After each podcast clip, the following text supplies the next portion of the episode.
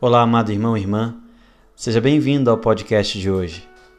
O evangelho que vamos meditar se encontra em Mateus, capítulo 18, dos versículos 21 ao capítulo 19, do versículo 1.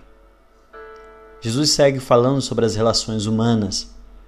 O evangelho fala sobre a relação que nós somos chamados a ter com o ser humano e consigo mesmo.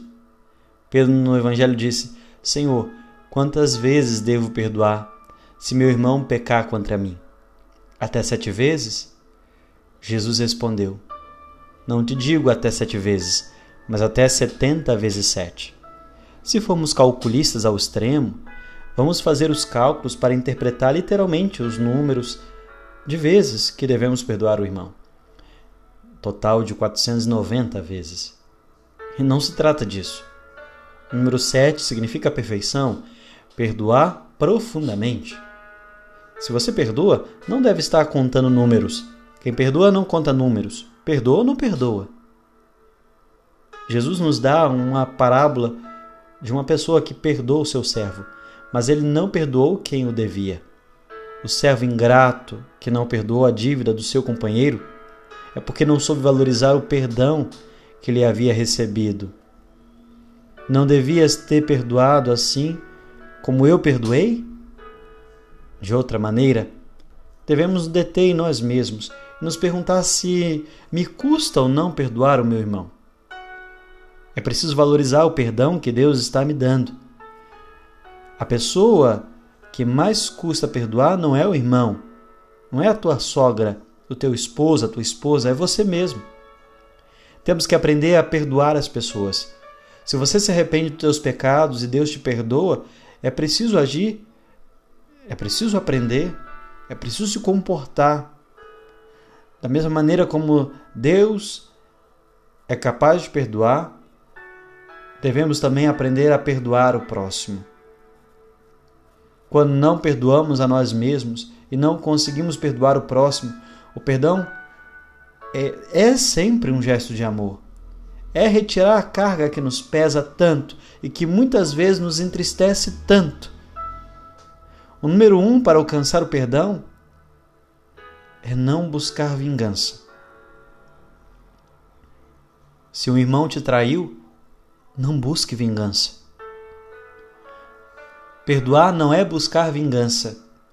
A vingança é desmedida, onde podemos cair em um extremo. Às vezes reclamamos pedindo justiça e ferimos não apenas a pessoa que nutrimos ódio, mas também ferimos pessoas inocentes que nos ama e ama o teu próximo. Talvez a primeira pessoa que vai sofrer com tudo isso seja você mesmo. O segundo nível do perdão é buscar o bem dessa pessoa se for corrigir, busque o bem da pessoa.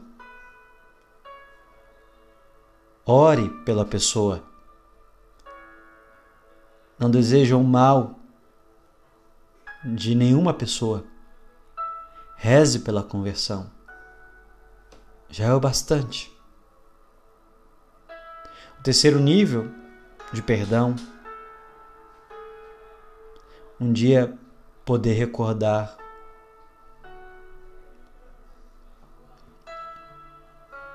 Perdoar não significa que você dá razão a outra pessoa.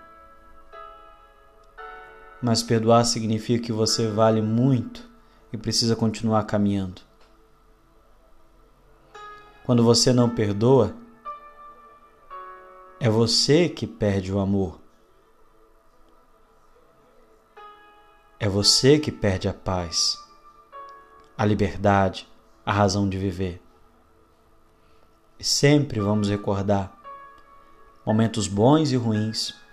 Terceiro nível de perdão é poder um dia recordar e sentir a dor, mas como devemos crescer, como podemos crescer com os dias bons e os dias maus, com quem é o nosso próximo e que muito nos ama, e aquele que nos feriu, nos machucou.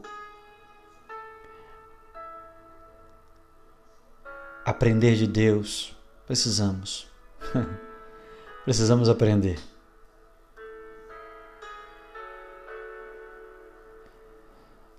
Precisamos aprender e nos assemelhar a Ele para saber perdoar.